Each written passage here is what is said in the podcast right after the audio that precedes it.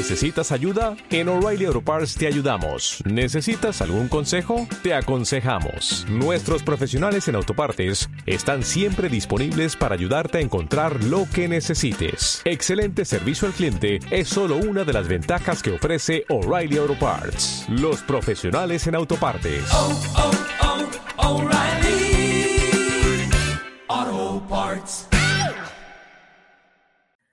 Advertencia.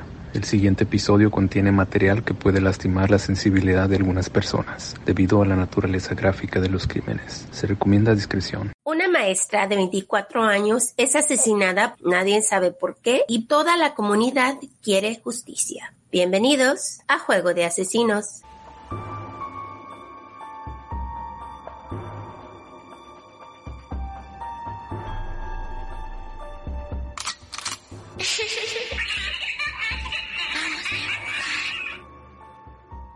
Familia, ¿cómo están el día de hoy? Bienvenidos. Hello.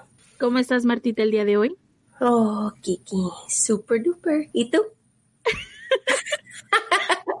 Eso no sonó muy convincente. Is that a word? Yo estoy sleep deprived, thank you very much.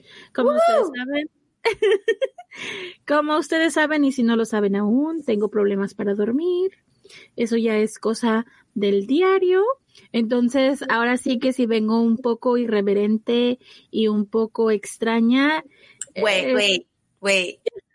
¿Más de lo normal? Más de lo normal es porque tengo sueño. Estoy loquita porque tengo sueño. Wait. Otra vez. Martha, déjame Más de lo normal. Más de lo normal. Déjame ser, Marta, por favor. All right, all right. Y bueno, familia, aparte de no dormir, ustedes saben que a mí me encanta leer y a Martita también. Entonces, hoy queríamos hablarles de algo muy especial. Estamos leyendo un libro, Kiki y yo, en este, en este momento. Bueno, acabamos de terminar este libro y queremos traerlo para ustedes. Y si les gusta leer, les vamos a recomendar a Sherlock Holmes, el detective más famoso de la historia, y vuelve a entrar en acción con The Sherlock Holmes Collection de RBA. Esta colección es exclusiva que reúne por primera vez a todos los casos que convirtieron al personaje creado por Arthur Conan Doyle, el rey de los detectives, en un mito literario. Así que si a ustedes les gustan esos temas de misterio y tratar de resolver todos estos acertijos, pueden adentrarse en las aventuras más apasionantes con la exclusiva edición Vintage que recupera todas las ilustraciones victorianas que acompañaron a las primeras publicaciones. También hay cubiertas de increíble calidad que se reproducen en las originales que tenía The Strand Magazine, donde se publicaron originalmente. Les vamos a dejar una fotito para que vean lo bonitos que están estos libros. Ay, sí, son de colores bien bonitos y además es- son buenísimos. Kiki y yo leemos El sabueso de los Baskervilles y en efecto, mis queridos Watsons, está buenísimo. Acompaña a Sherlock Holmes y al Dr. Watson en el increíble misterio que envuelve a la familia de los Baskervilles. Pues de qué va el libro? Verán, hay una maldición que acecha a esta familia desde la Guerra Civil de Inglaterra. Así que ahora Sherlock y Watson tienen que ayudar al último heredero de la familia Baskerville a sobrevivir. Y este libro está lleno de acción y de muchas cosas más. Lo que más me gustó a mí de este libro es que encuentras pues no solo una historia de amor, pero también hay suspenso, misterio, crimen, que ustedes saben nos encantan, y el chisme también. y también asesinatos. Y a mí lo que me encantó es que te mantiene enganchado desde la primera línea y siempre tiene un final inesperado. Watson aprende de Sherlock una y otra vez y no todo lo que tienen enfrente es lo que parece. Watson aprende cada día un poco más de Sherlock y a observar los detalles que nadie más ve. Como dicen Marta, the devil's in the details. Kiki y yo vamos a seguir leyendo esto- estos libros y si ustedes quieren leerlos van a recibir un libro con cada entrega a partir de del 9 de septiembre. En la primera entrega vas a recibir pues el libro que Kiki y yo acabamos de leer. Además, tendrás un fascículo explicativo sobre la colección y las características en un formato pues muy original y parecido a un periódico de la época victoriana con noticias sobre el autor, el personaje, la ciudad de Londres y otros acontecimientos. Recuerda, The Sherlock Holmes Collection de RBA podrá ser tuya el 9 de septiembre en los kioscos o en colección sherlockholmes.com.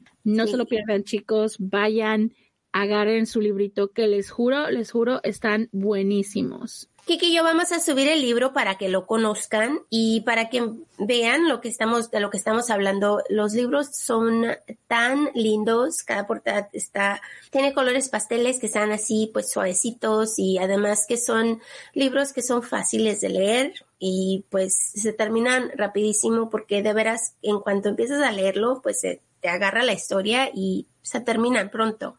Así que se los recomendamos. Así que ahora sí, chicos, sin más preámbulos, vamos a darles un pequeño recordatorio como todas las semanas. No somos profesionales. No somos locutores. Ni narradoras. Ni investigadoras. Ni abogadas. Ni policías. Ni especialistas de ningún tipo. Solo somos dos simples mortales a las que les encanta el true crime. Y hacemos muchísimo research para los casos que aquí se presentan. Utilizamos el Spanglish porque es lo que nos fluye. Este podcast es una combinación extraña entre true crime y risas. Y no, no nos reímos del crimen. Ni de las víctimas. Nos reímos de nuestros muy malos ejemplos. Tonterías. Mala pronunciación. Usually me. Yeah, me too. Entre otras cosas. Si en algún momento crees que el true crime y la risa, nuestras voces o cualquier cosa que hacemos en este podcast no van de la mano, no somos el podcast para ti. Sorry. Ya lo sentimos, no te vamos a gustar, créenos, te agradecemos que hayas intentado. Y esperemos que encuentres el podcast de tu agrado dentro de la plataforma de iBox, que tiene muchísimos.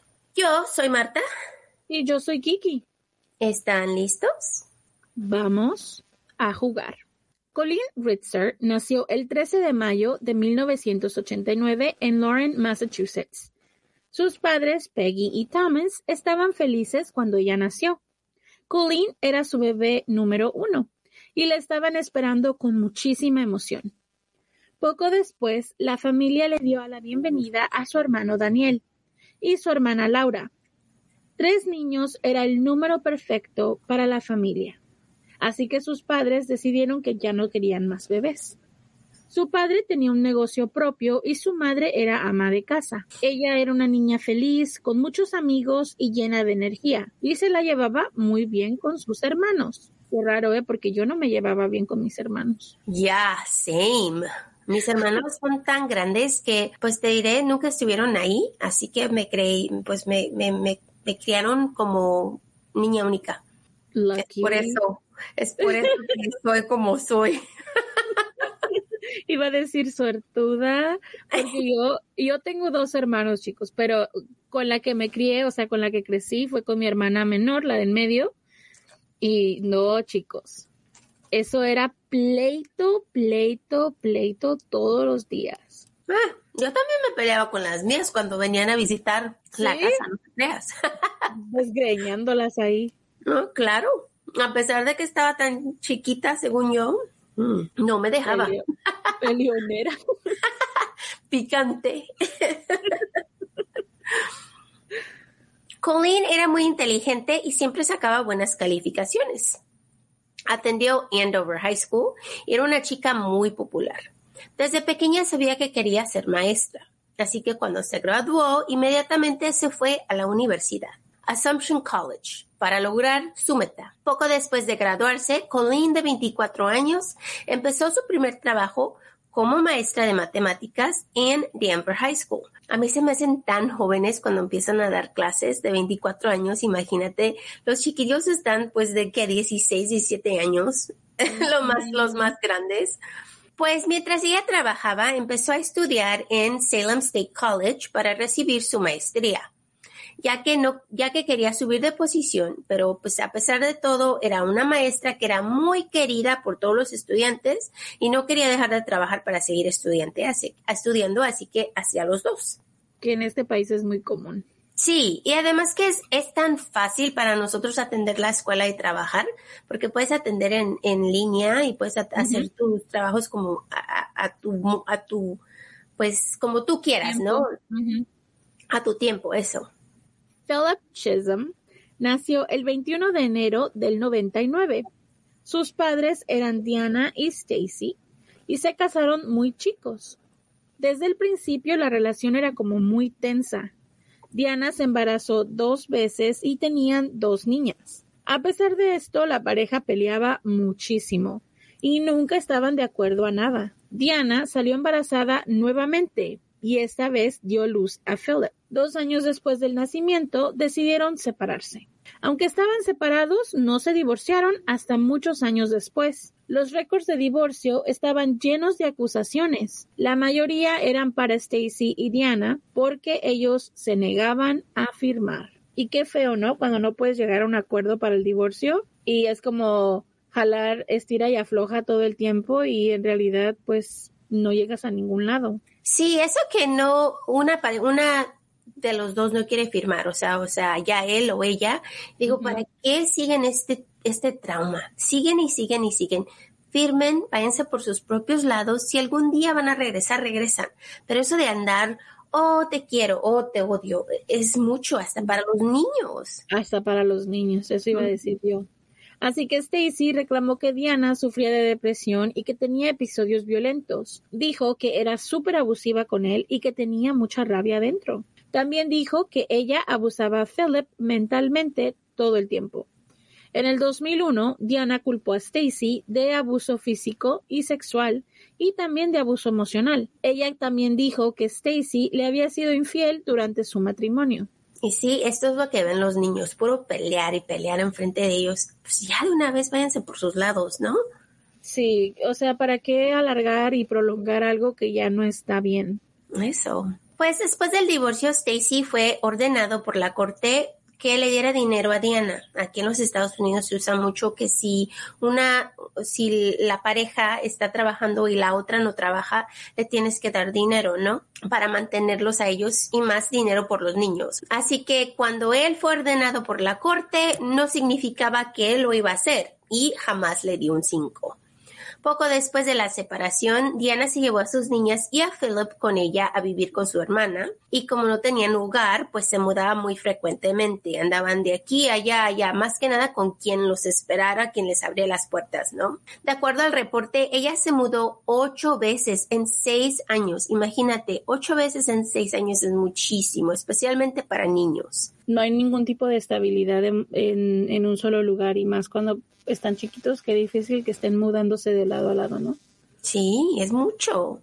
La tía de Diana se sentía tan mal por ella y por fin le ofreció su sótano. A pesar de tener un hogar, la vida de los niños aún era un caos. Sus padres seguían peleándose todo el tiempo y los niños solo miraban pues desde lejecitos, ¿no? Así que la madre de Chisholm era pues más abusiva con abusiva con él cuando no estaba el padre.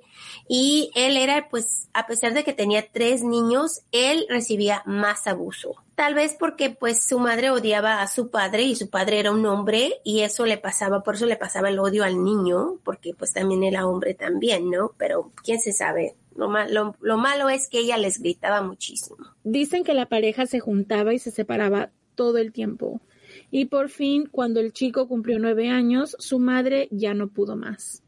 Chisholm era un niño muy callado. Él aprendió que esta era la única manera de escapar la rabia de su madre. Pero él se la llevaba muy bien con su abuelo, Eduardo Barbieri.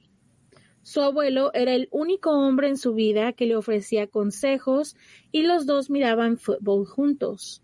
En una ocasión, su abuelo lo convenció a meterse a un equipo, hasta que le enseñó trucos para ser un mejor jugador. Pero el abuelo sabía que algo no estaba bien con el niño. La familia sufría de enfermedades mentales. Cuando Barbieri era joven, conoció a Joyce en un nightclub y se enamoró. Poco después se casaron y mientras él trabajaba, su esposa se quedaba en casa a cuidar a sus niños. Una noche en 1974, él llegó a su casa después del trabajo y se dio cuenta que las niñas no habían comido todo el día. Cuando empezó a darles algo, su esposa salió de la casa corriendo. Estaba tan asustada y hablando raro que su esposo decidió meterla en un hospital psiquiátrico. En el hospital, Joyce recibió terapia de electroshock que es lo que hacían muchísimo antes, ¿te acuerdas? Que les daban shocks para, según ellos, curarlos de enfermedades mentales. Ya, lo peor del mundo. Sí, que ahora se, ahora se, se dan cuenta cuánta, cuánto lo hacían y, y en cuántas veces se las hacían al día, o sea, y todos dicen era lo peor que les podían hacer a estas personas, era pues abuso, tortura, ¿no? Pues es que no sabían cómo, pues, tratar las enfermedades mentales en esos tiempos. Era la única manera que ellos pensaban que se podían mejorar, ¿no? En ningún tiempo, ni ahora tampoco saben cómo tratar las enfermedades mentales. Eso, sí, pero por lo menos ya no los torturan como antes. Eso sí. Pues después de eso, Barbieri no podía solo con las niñas y se decidieron regresar con su madre a Brasil para que la familia pues le ayudara. Mientras él trabajaba de maestro, su esposa la pasaba en casa pero ella no estaba feliz y quería regresar a los Estados Unidos. Así que decidieron regresar, pero solo regresaron con Diana y dejaron a las otras niñas atrás. Pensaron que como Diana era la mayor, se podía cuidar sola mientras su padre trabajaba. Todos sabían que llevarse a las niñas le iba a causar mucho estrés a Joyce. Así sería más fácil la vida para todos. Poco después, su hija mayor comenzó a mostrar la misma enfermedad que Joyce y también fue enviada a un hospital, pero ella estaba en Brasil. Diana creció así todo el tiempo sola, ya que su padre estaba trabajando y su madre no le ponía atención. Conoció a Stacy y poco después se fue de su casa con él y pues se casaron. De acuerdo a la familia, Diana era buena madre y los niños eran muy queridos. Todos dicen que Philip era un niño callado pero respetuoso, que también era buen estudiante y en ocasiones se portaba un poco diferente. Aunque siempre se mudaban, su madre siempre lo mandaba a la escuela. A los 14 años comenzó la high school y es cuando comenzó a atender a Denver High School. Así que a pesar de que tenía problemas de casa, la madre pues aún los mandaba a la escuela a los niños, ¿no? Pero igual los problemas no terminan, los niños los llevan donde sean. Chisholm recibió su schedule y Colleen Ritzer era su maestra de matemáticas. El 22 de octubre del 2013, Ritzer se levantó, se bañó, se arregló y se puso un pantalón negro con una blusa morada. Y iba vestida para celebrar Paris el Día de los Amigos. Y no sé si en otros países hacen esto, pero aquí es lo que hacen los niños es de vez en cuando, no todos los tiempos, pero de vez en cuando tienen una semana de festejo y cada día festejan algo diferente. Los niños más chiquitos festejan como cabello raro, cabello loco y usan un color y a veces van vestidos como, como gemelitos con sus mejores amigos y también en las, en las escuelas más grandes hacen lo mismo y en este día estaban celebrando pues toda esta semana, ese día era Paris Day que pues todos los niños iban vestidos de color morado para decir que eran amigos, ¿no? Era como un Spirit Week. Ándale, Spirit, eh, Spirit Week, ya. Los estudiantes escogieron el color morado y negro para ese día. Philip Chisholm llegó a la escuela ese día con una sudadera azul, con gorro y pantalones de mezclilla. El día fue normal y cuando llegó a su clase de matemáticas, la maestra le dijo a Philip que se podía quedar después de la clase y que, y para que se den cuenta más o menos, esta era la última clase, clase que tenía Philip pero ella le dijo que lo iba a ayudar a sus tareas, porque como él apenas había llegado a la escuela, pues estaba un poco retrasado, ¿no? Ya que la, la clase había empezado y pues él, pues tanto mudarse y tanto caos en su casa, porque necesitaba un poquito más ayuda. Hacía esto para sus, estudiantes, era buena maestra. Redser hacía esto todo el tiempo. Siempre estaba ahí para ayudar a los estudiantes si necesitaban ayuda. Casi siempre tenía a alguien en su clase y ese día no fue diferente. Chisholm y otro estudiante se quedaron en la clase. Ritzer trató de hablar con Chisholm, hablando pues de las mudanzas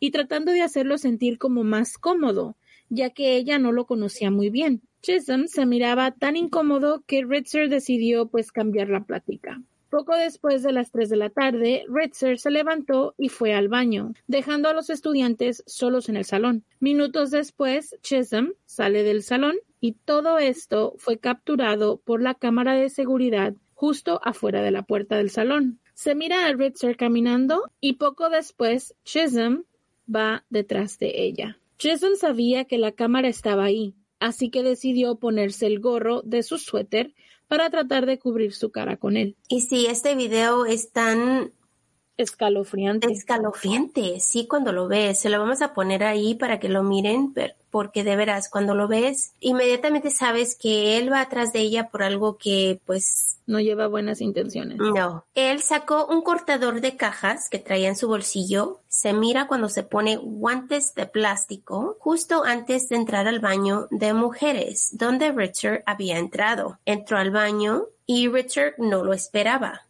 la agarró por la espalda y la asustó, y con el cortacajas le cortó su garganta 16 veces. Después la violó brutalmente. Un estudiante se mira entrar al baño, mientras Chisholm se subía los pantalones, pero la estudiante no miró a Richard con alguien más, lo miró solo y ella pensó que, como lo miró de espalda y miró que no traía ropa, ella pensó que él se estaba cambiando y ha de haber dicho, ha de haber usado el baño de las mujeres porque estaba más cerca, más cerca.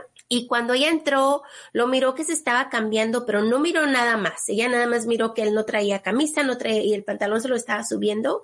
Y dijo, oh my God, I'm sorry. Y le dio vergüenza, cerró la puerta y salió corriendo, ¿no? Pero, y eso fue inmediatamente después del ataque. En las cámaras se mira a Chisholm con sangre en sus manos y en sus pantalones de mezclilla. Diez minutos después, él regresó al baño con un bote de basura con llantas, esos que reempujas. Pero para eso traía una playera blanca y una sudadera roja. Acuérdense que su sudadera era azul, pero ahora, ahora trae una roja. El pantalón era el mismo, trae el mismo pantalón y pues se mira como que también está manchado de sangre, ¿no? Pero se cree que él traía un cambio de ropa en su mochila y también traía un cobrebocas y guantes limpios. Así que no sé qué es lo que estaba planeando hacer ese día. Me imagino que la profesora no fue su, no tenía víctima más que nada, ¿no? Me imagino que fue crimen de, del tiempo, lo que estuvo ahí, pues, enfrente de él. I don't know.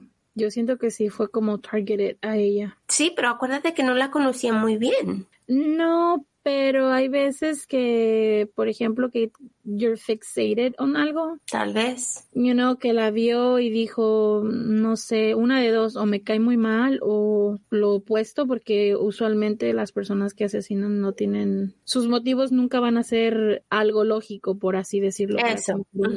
Entonces, pero, de, pero de que venía preparado, venía preparado. Sí, o sea, sabía lo que iba a hacer, sabía eh, eh, el ponerse guantes para guardar sus sus huellas, taparse la cara para que no lo viera la cámara de seguridad. Todas esas cosas son, son o sea, para precaución.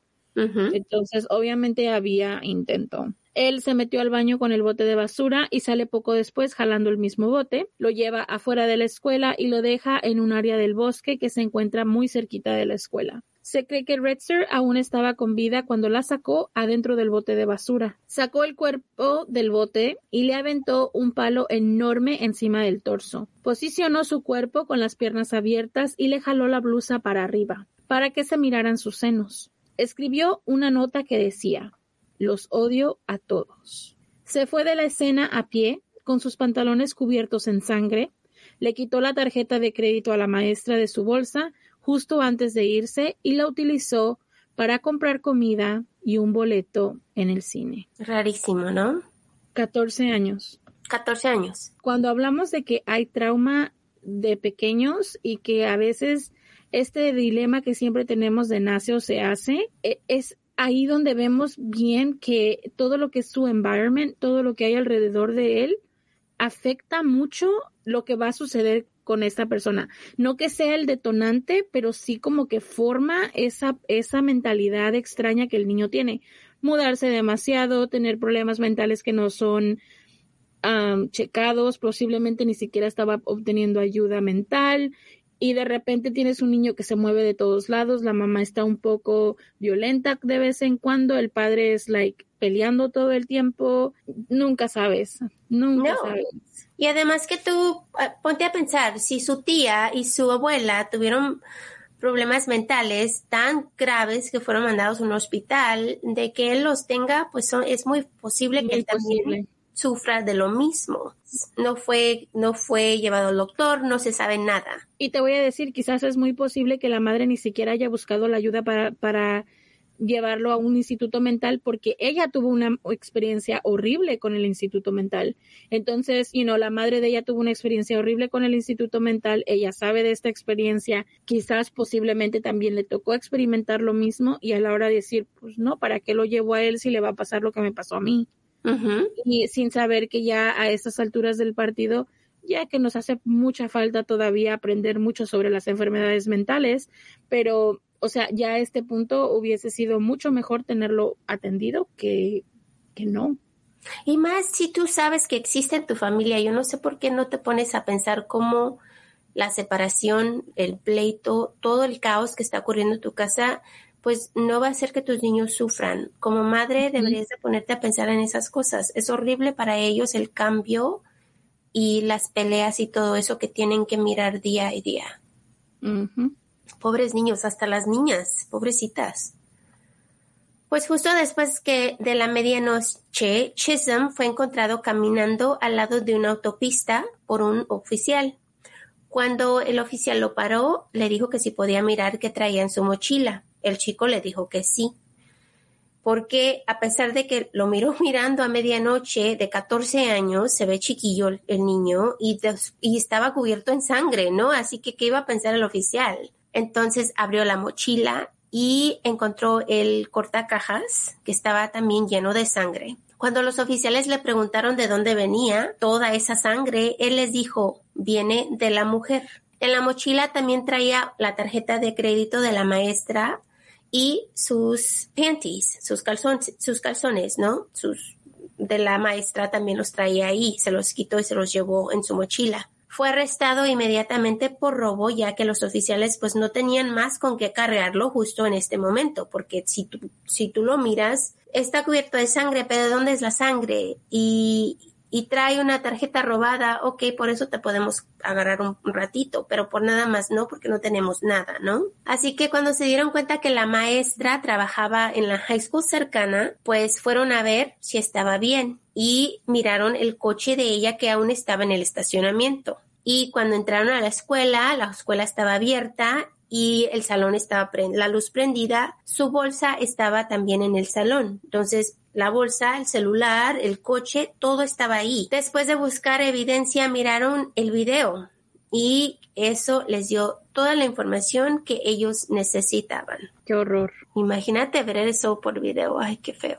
O sea, y tú estás pensando, porque los oficiales van ahí pensando, pues este cabrón se robó algo de la bolsa, le robó a la maestra, quizás la golpeó y no por eso trae sangre o algo así. O quizás nada más se la robó y no le hizo nada, ¿no? Porque también no puede ceder. O sea, un forcejeo, no sé, algo simple. O sea, ellos están pensando, este ya por chamaco que fue y le robó a la maestra y de repente ves el video y te encuentras con una de las cosas más horribles que jamás te pudieras imaginar en tu vida, de un niño de 14 años. 14 años pues Chisholm fue cargado con violación, robo y asesinato en primer grado. Britzer fue encontrada a las 3 de la mañana y después de recoger la evidencia, se llevaron a Chisholm a una facilidad del Departamento de Adolescentes en Dorchester.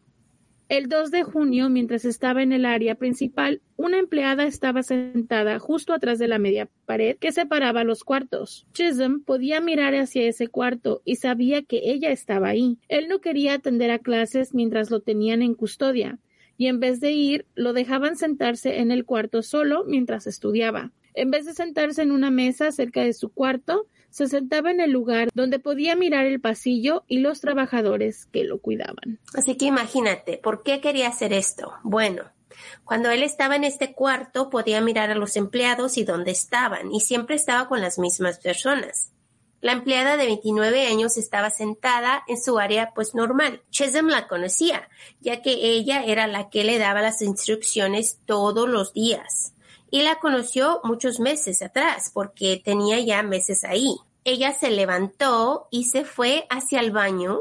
El baño era solo para las guardias y estaba adentro de un cuarto de lockers. Era así como un baño que tiene pues regaderas y tiene donde pueden aguardar los empleados sus cosas, ¿no? Chisholm sabía que la compañera del trabajo que estaba en el otro lado del cuarto estaba distraída y no lo miró levantarse y entrar al baño atrás de la otra chica. Él se quitó las sandalias para no hacer ruido, se agachó en el piso justo antes de entrar al baño. Nadie lo podía mirar, ya que, como Kiki dice, hay una media pared, o sea, una pared que está pues bajita, y él se agachó para que no lo miraran mientras seguía a la chica a este cuarto, a este baño agarró su lápiz que traía en, su mano, apenas lo, había, le había dado la punta, ¿no? Estaba pues listo y siguió gateando hacia el cuarto. Abrió la puerta y entró al cuarto. Cuando la chica se dio vuelta para salir del baño, Chisholm estaba frente a ella a un pie de distancia de su cara. Puso sus manos en su cuello y comenzó a ahorcarla mientras la empujaba hacia la parte de atrás del cuarto. La víctima no podía gritar porque Chisholm le estaba apretando el cuello. A fuerza le quitó la mano derecha del cuello y le pegó en la cara. Le pegó en el cuello y en la quijada. Por fin ella pudo gritar y en cuanto la escucharon, las guardias entraron a salvarla. Qué horrible. Imagínate qué asusto. Yo no creo que haya entrenamiento suficiente para que para un evento así, o sea, bueno, te entrenan, pero Sí, pero o sea, jamás en tu vida te imaginarías que esto te va a pasar, ¿sabes? No, imagínate, ay. La a de que está fuerte el chico, tiene 14 años, pero es fuerte este niño. Oh, ya. Ya. Además es sneaky, o sea, hace las cosas así como bajita la mano, bien que entiende lo que está haciendo, tiene esa como esa motivación de hacer las cosas calladito y imagínate, de tantas veces que estaba sentado en ese cuarto, tenía días planeando este ataque porque él sabía las horas que ella se levantaba cuando iba al baño, cuánto duraba en el baño, cómo se iba, a qué horas se distraían los otros. Me imagino que ya tenía días mirando observando los movimientos y aprendiendo qué era lo que iba a hacer.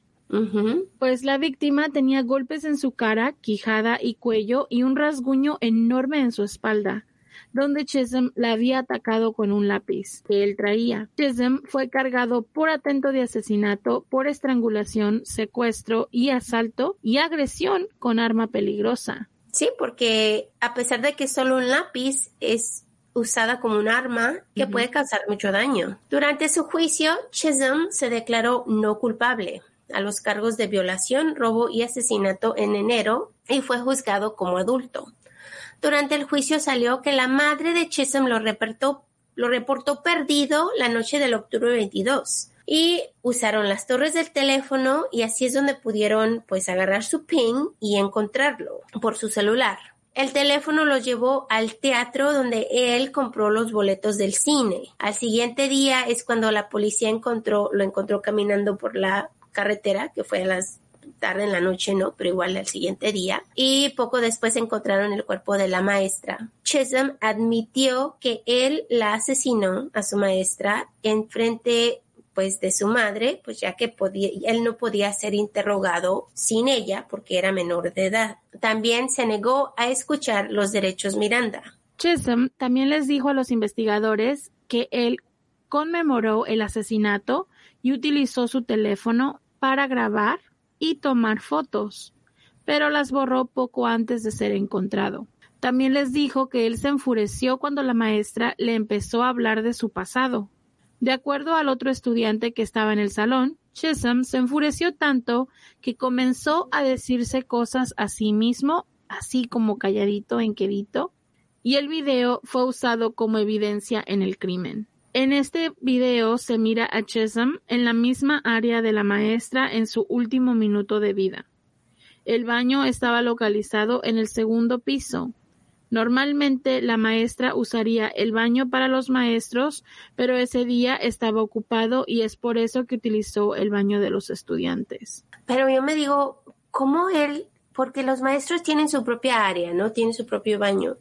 Entonces, él la siguió en cuanto salió ella para ver a cuál baño entró.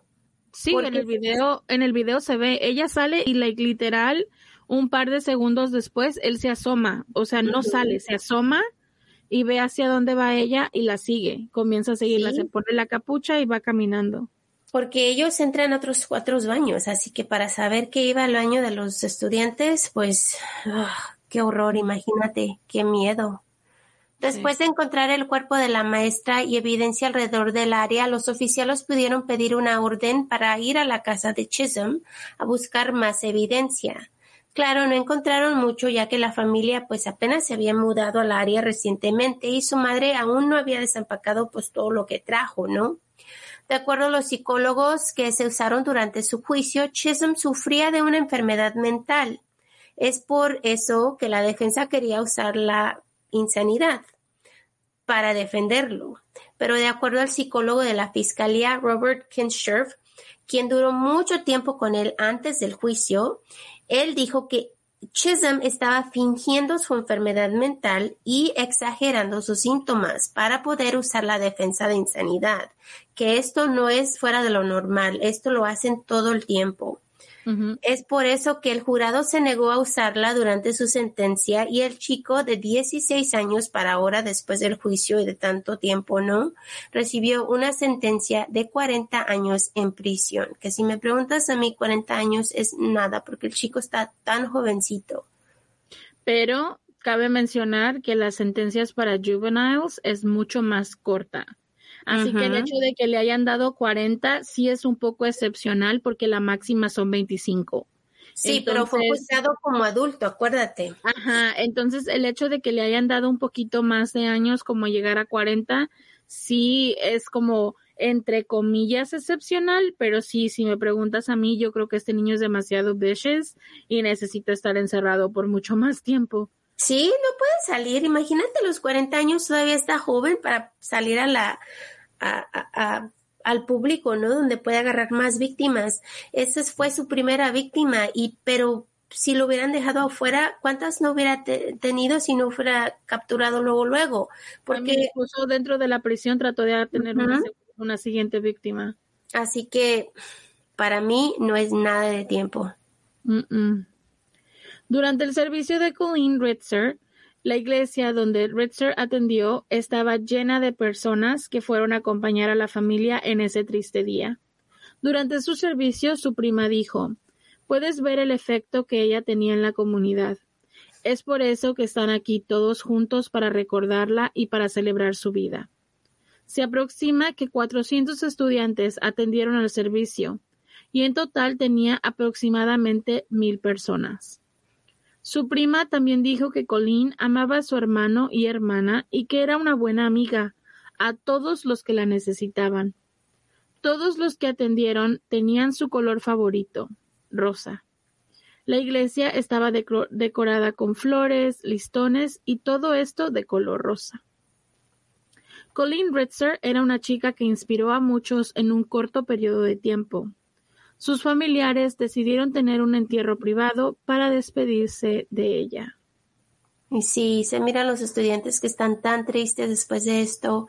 Y pues era una maestra, a pesar de que tenía corto tiempo siendo maestra, era pues una maestra de esas que recuerdas, ¿no? Y que te dan mucho como cuando las tienes y que te ayudan, te dan mucho ayuda y te dan, te dan lo que necesitas y las recuerdas, pues, porque de veras Sí, se notó.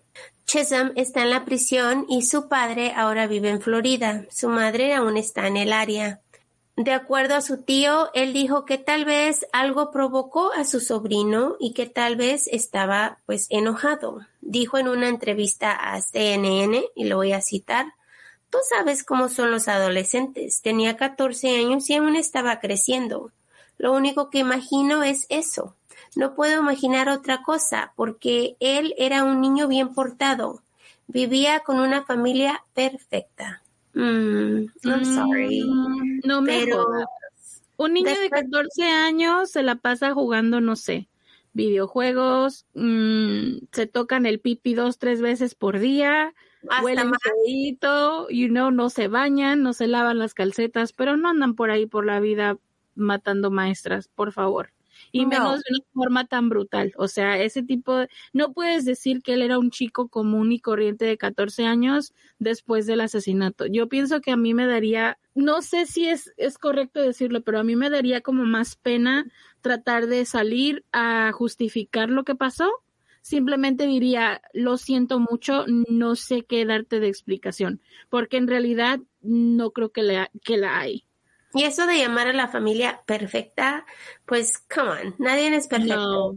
Todas las familias tienen pleitos, tienen sus cosas, ¿no? Nadie es perfecto, así que yo no sé por qué dicen esas cosas. Por eso yo digo, cuando yo me muera, Kiki, tienes que decir la verdad. Yo no quiero que andes diciendo ahí cosas de mí, de, oh, era tan buena. Come on. Come on. like, she was a bad bitch. that's right. Like, eso, eso, eso de cuando se van a la cárcel y esto y dicen, ay, pues yo no sé por qué. Come on como familia tú sabes que hay algo, ves algo raro, los niños te, dicen, o sea, como dice Kiki, eh, los niños entre comillas normales de 14 años, más que nada los, los hombres, se la pasan todo el tiempo jugando videojuegos y tocándose. Es lo que uno que sabe hacer, ¿no? De andar ahí pues con problemas mentales de, por tanto que sufrió, es, es pues algo que, es, que le creo, ¿no? A este niño más. Pues la madre de Chisholm dijo, y la voy a citar, mi corazón está roto por la familia Retzer y por la pérdida de su hija y hermana Colleen Retzer. Mi hijo nació en una casa llena de amor y lo amo, es mi todo. No puedo entender por qué sucedió esto. Y esto es lo correcto, de, es decir, pues lo que yo diría, ¿no? Porque diría, ok, yo amo a mi niño, es mi hijo, yo no sé por qué lo hizo. Si yo le di todo mi amor, a pesar de que teníamos problemas, ¿por qué lo hizo? Y la madre jamás lo va a entender. Pero esa es la respuesta correcta, o sea, esa es la respuesta que puedes dar, porque decir, lo siento, like, I'm really, really sorry about what he did, y I don't know what happened. No tengo lo amo, pero no lo entiendo. Yeah, like, I have no idea, he's, he's my everything, but I can't explain it to you, hizo esto a tu familia. Entonces creo que esa es la única respuesta que se puede dar, porque en realidad aquí las ambas familias pierden, tanto ella pierde, la familia Retzer perdió a su hija, a, una persona que era dedicada a la comunidad familiar, eh, una muchacha joven, pierden a, su ser querido y la familia de, este chico pues también pierden a un ser querido, ¿no? Pero de una forma muy distinta. Entonces es... Igual, dos vidas perdidas. O sea, te da para, para pensar muchas, muchas cosas. Este, este tipo de casos son de esos casos que te dejan pensando mucho en el debate que siempre tenemos de sobre si se nace o se hace y la combinación de ambas y el hecho de que hay personas que tienen problemas de salud mental que no son ah, tratados. Ese es el problema. Cuando hay un problema de salud mental y lo sabes y es muy grave y no hay tratamiento para ello, puede detonar cosas muy extrañas, especialmente si tienes un background tan, tan, tan ah, marcado. Entonces, pues ahí les dejamos. Tal vez hubiera sido diferente si hubiera sido tratado por, por lo que estaba sucediendo en su vida, pero no se va a saber.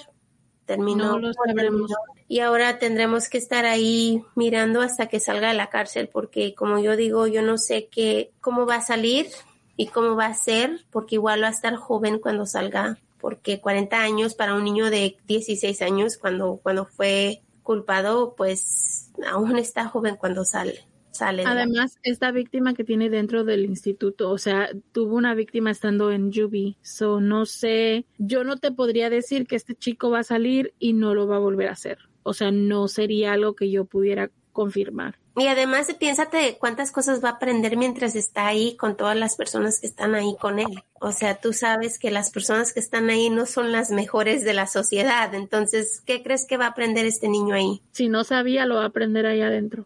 Eso. Ay, no, no, no. Hay historias que nomás no nos dejan dormir, chicos. Eso. Y esta es una de ellas. Bueno, y esperamos que nos quieran acompañar en nuestro nuevo segmento. Esta historia que les vamos a contar no es historia, más que nada es algo que un chico que trató de suicidarse escribió después de pues que no logró el suicidio y Kiki y yo siempre hablamos de la salud mental y pienso que este es una manera excelente de terminar hoy, especialmente con esta historia que acabamos de leer. Así que bienvenidos a nuestro segmento llamado La humanidad aún existe. Ustedes saben, vamos a terminar nuestros podcasts largos con una historia feliz porque hay ocasiones en las cuales nos olvidamos que la humanidad aún existe. Si quieres compartir tu historia, por favor mándala a nuestro email juego de asesinos a gmail.com o por mensaje en Facebook o Instagram. Y la carta comienza así. A la persona que se siente estancada en su vida y se encuentra en lugares sin saber cómo llegaron ahí. Las cosas van a mejorar. A la persona que está en una relación tóxica y se siente vulnerable, como que no son mucho y no se sienten amadas, las cosas van a mejorar. Al niño que se siente presionado, que se siente que no es bueno para nada, que nadie los quiere y que no tienen amigos, las cosas van a mejorar. Para el padre que está al fin del mundo pensando que ha fallado, que piensan que nadie los aprecia y que siente que la familia estuviera mejor sin él, las cosas van a mejorar. Ser humano es una experiencia día a día y unos días son mejores que otros. La enfermedad mental es muy difícil, la vida es difícil. La vida con enfermedades mentales se siente imposible a veces pero no todo dura para siempre y no estás solo. Porque todo lo que sientes, alguien más en el mundo lo está sintiendo. Está sintiendo lo mismo que tú y cada vez que sufres, te mejoras, te haces más fuerte, más resistente y más tú que antes. Porque ese tipo de fuerza está dentro de todos nosotros. El sufrimiento es parte de nuestras vidas, pero es alegría y la alegría vale la pena. Les prometo que con el tiempo, apoyo, consejos y cambios, las cosas van a mejorar. Y si la situación no mejora, tú sí, vas a crecer y vas a aprender, vas a cambiar para ser mejor. No te rindas, porque siempre vale la pena. Tú eres valioso, tu vida es válida, tus pensamientos son válidos y siempre hay alguien en tu vida para escucharte. Y si no, nos tienes a nosotras, a mí y Kiki. Te queremos y todos ustedes son lo mejor. Así que en esa nota los queremos muchísimo. Esperamos que hayan disfrutado del episodio del día de hoy. No se les olvide que si llegaron hasta aquí, por favor déjenos un punto y coma y un girasol, que es el símbolo de la concientización acerca del suicidio. Recuerden chicos que no están solos, la salud mental es tan importante como la física. Si necesitan ayuda, búsquenla no están solos, estamos con ustedes y nosotros las queremos ver bien. Y acuérdense, mil gracias por estar con nosotros. Sin ustedes no estaríamos aquí. Los queremos que tengan un lindo día y nos vemos muy muy pronto. We love you guys. Bye. No olvides revisar nuestras redes sociales, Facebook e Instagram, donde aparecemos como Juego de Asesinos-podcast. Para ver fotos referentes a los casos que cubrimos y también los links a nuestra tienda de mercancía. Somos un iBox Original. Gracias por escuchar.